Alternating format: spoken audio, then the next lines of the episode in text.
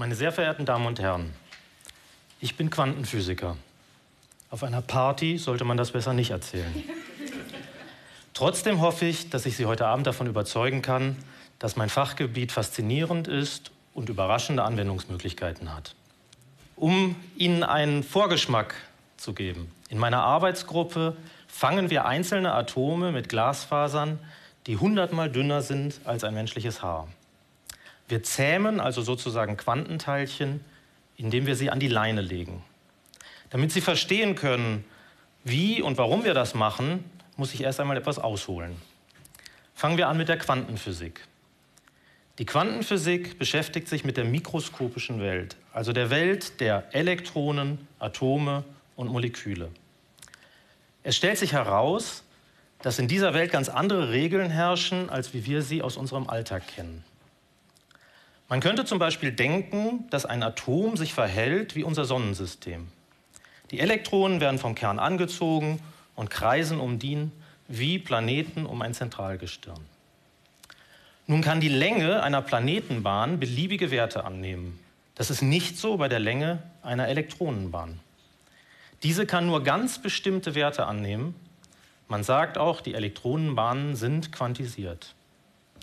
Die physikalische Theorie, mit der Sie solche quantisierten Elektronenbahnen berechnen können, nennt sich Quantenmechanik. Und wenn ein Elektron von einer Elektronenbahn auf die andere springt, dann spricht man von einem Quantensprung. Die dabei frei werdende Energie strahlt das Atom in Form von Licht ab. Und so ein kleinstes Energiepaket nennen wir Lichtquant. All das können Sie mit der Quantenmechanik berechnen. Dafür müssen Sie allerdings annehmen, dass sich Elektronen nicht nur wie Teilchen verhalten, sondern auch wie Wellen. Man spricht auch vom Welle-Teilchen-Dualismus. Wellen und Teilchen schließen sich eigentlich aus. Wenn ein Teilchen hier ist, ist es nicht da, während eine Welle ausgedehnt sein kann in Raum und Zeit. Und für Teilchen gilt 1 plus 1 gleich 2, während zwei Wellen sich auch auslöschen können. Die Quantenmechanik vereint die Teilchen- und Wellenaspekte folgendermaßen. Solange ein Elektron unbeobachtet ist, breitet es sich aus wie eine Welle. Insbesondere bedeutet das, dass ein Elektron an mehreren Orten gleichzeitig sein kann. Man sagt dann, dass das Elektron sich in einem Überlagerungszustand befindet. Schaut man allerdings nach, wo das Elektron ist, so findet man es an einem bestimmten Ort. Der Überlagerungszustand kollabiert. Die Elektronenwelle vor dieser Messung bestimmt dabei die Wahrscheinlichkeit, mit der Sie das Elektron an einem bestimmten Ort finden. Es gibt aber keine Möglichkeit vorherzusagen, für welchen Ort sich ein einzelnes Elektron bei der Messung entscheidet. Es gibt also in der Quantenmechanik ein Element des absoluten Zufalls. Wenn Ihnen das alles suspekt vorkommt, dann sind Sie in guter Gesellschaft. Albert Einstein vertrat zum Beispiel die Ansicht, dass Gott nicht würfelt. Was er damit meint, ist, dass der Zufall keinen Platz in der Physik hat. Und selbst Erwin Schrödinger, einer der Gründungsväter der Quantenmechanik, wischte noch 1952 die, wie er sagte, lächerlichen Konsequenzen vom Tisch, die für Messungen an einzelnen Quantenteilchen folgen. Er war nämlich der festen Überzeugung, dass wir niemals mit einem einzelnen Elektron, Atom oder Molekül experimentieren können werden. Entsprechende Gedankenexperimente sah er deshalb sehr kritisch. 20 Jahre später gelang es dann erstmals, ein einzelnes Elektron zu fangen und mit ihm zu experimentieren. Die Elektronenfalle bestand dabei aus einer geschickten Kombination aus elektrischen und magnetischen Feldern. Weitere sechs Jahre später gelang es, ein einzelnes Ion, also ein geladenes Atom, auf ganz ähnliche Art und Weise zu fangen und zu fotografieren. Tatsächlich können Sie das von einem einzelnen gefangenen Ion ausgesendete Licht mit Ihrem bloßen Auge sehen.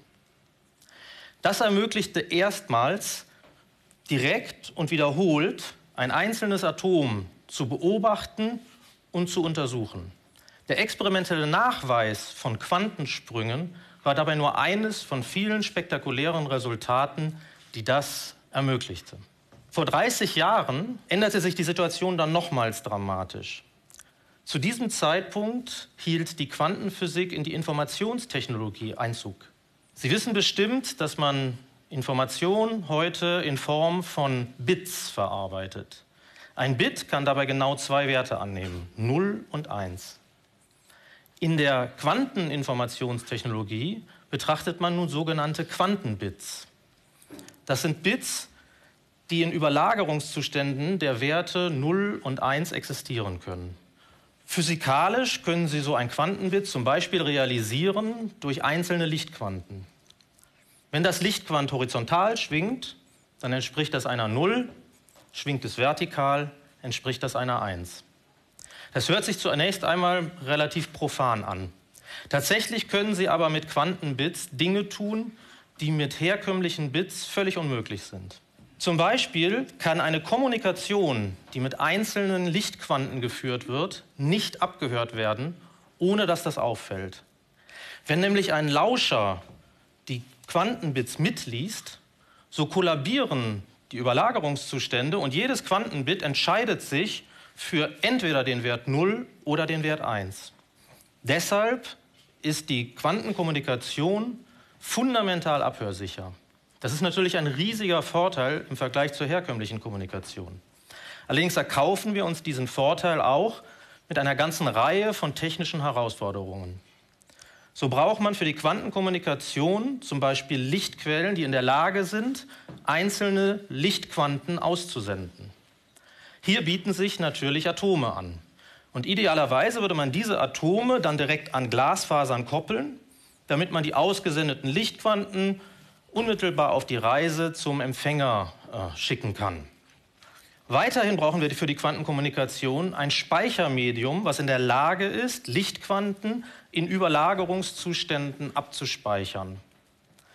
Und an dieser Stelle setzen die Arbeiten meiner Forschungsgruppe an. Wir also arbeiten seit etwa zehn Jahren daran, das Licht in Glasfasern sehr effizient an Atome zu koppeln, die wir in die Nähe der Glasfaser bringen. Hierfür erhitzen wir eine normale Glasfaser lokal und ziehen sie lang wie ein Kaugummi. Dabei wird der Durchmesser der Glasfaser immer kleiner und immer kleiner, bis er schließlich geringer ist als ein Hundertstel eines menschlichen Haars. In diese dünnste Stelle passt das Licht sozusagen nicht mehr hinein und ragt ein Stück weit über die Faseroberfläche hinaus. Nun kühlen wir Atome auf Temperaturen nahe des absoluten Nullpunkts. Bei diesen Temperaturen stehen die Atome sozusagen still und wir können sie mit Hilfe von Pinzetten aus Laserlicht in der Nähe der Oberfläche der ultradünnen Glasfaser fangen. Und da koppeln sie dann sehr effizient an das Licht, was über die Glasfaseroberfläche hinausragt.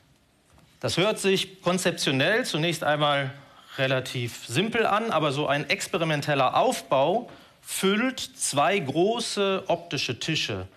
Auf denen steht dann ein halbes Dutzend Laser, unzählige optische Komponenten und eine Vakuumkammer aus Edelstahl.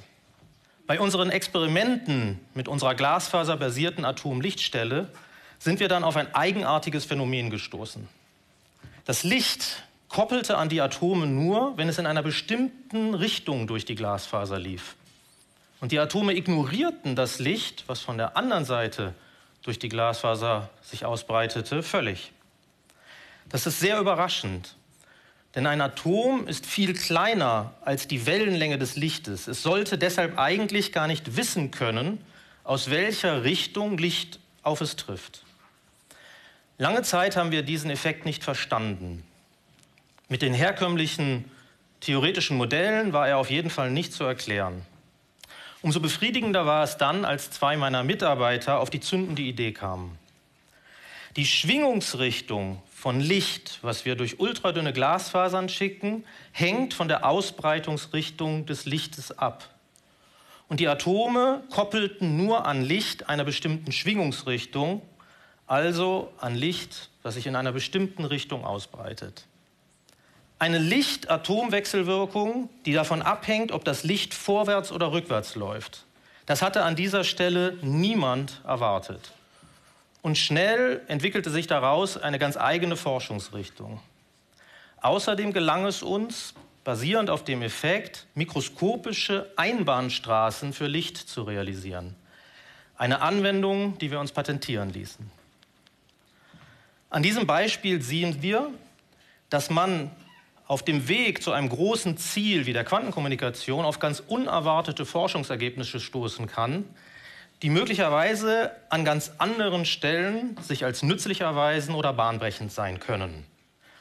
Das hört sich ein bisschen so an, als würden wir Forschungslotterie spielen und auf den Jackpot warten. Und wenn es um bahnbrechende Forschungsergebnisse geht, dann ist das tatsächlich ein Stück weit der Fall. Das Tolle an der universitären Grundlagenforschung ist aber, dass wir eigentlich niemals die Niete ziehen können.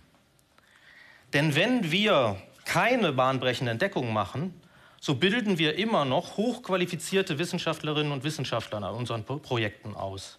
Und die brauchen wir, um die brennenden Fragen und Herausforderungen unserer Zeit anzugehen und so unsere Zukunft zu sichern und zu gestalten. In diesem Sinne ist der Weg gewissermaßen auch das Ziel bei der, bei der Zähmung der Quanten. Erwartet uns am Ende des Weges ein weltweites Quanteninternet, mit dem wir abhörsicher kommunizieren und vielleicht hochgenaue Atomuhren miteinander verschalten? Wenn Sie mich fragen, ist das gut möglich. Es könnte aber auch sein, dass fundamentale Gründe das verhindern. In gewisser Weise wäre so ein negatives Resultat übrigens genauso wertvoll wie ein weltweites Quanteninternet. Das würde nämlich bedeuten, dass die Quantenphysik doch nicht der Weisheit letzter Schluss ist. Und das wäre eine echte Sensation. Und eine entsprechend erweiterte Quantentheorie würde uns in unserem Verständnis der Welt ein gutes Stück voranbringen. Und niemand kann wissen, was das uns dann für Möglichkeiten eröffnet. Vielen Dank für Ihre Aufmerksamkeit.